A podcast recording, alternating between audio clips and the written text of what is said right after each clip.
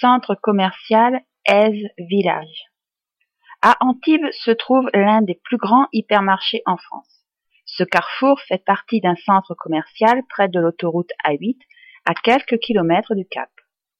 Pour les voyageurs en location vacances, c'est le lieu préféré pour s'approvisionner en nourriture et autres ustensiles de tous les jours. Ce matin, nous nous garons sur le grand parking, prenons un chariot et entrons.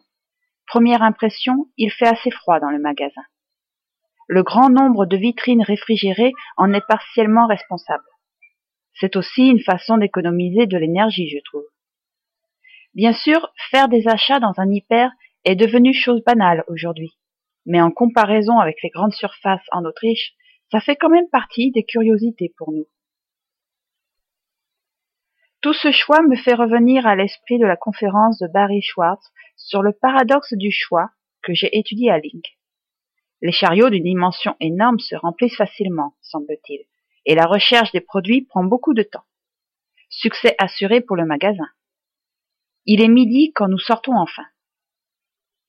L'après-midi, nous avons pris l'autoroute pour aller à Aise Village, entre Nice et Monaco. C'est un village perché médiéval, très marqué par le tourisme, mais pendant ce hors-saison, c'est un endroit paisible et presque calme. Un peu en dessous du village se trouve Fragonard, l'un des plus grands parfumeurs en France et dans le monde, avec des usines à Grasse, Aise et Paris. La visite guidée de l'exposition est intéressante, mais nous l'avons déjà vu à plusieurs reprises à Grasse et à Aise. Donc on entre tout de suite dans la salle de vente, comme beaucoup d'autres visiteurs. Il y a même des Chinois. Que ça sent bon. On se sert. On discute des cadeaux à faire à notre retour. Une vendeuse d'origine allemande nous demande alors si nous avons déjà visité le magasin. Elle dit qu'elle se souvient de nous après plusieurs années.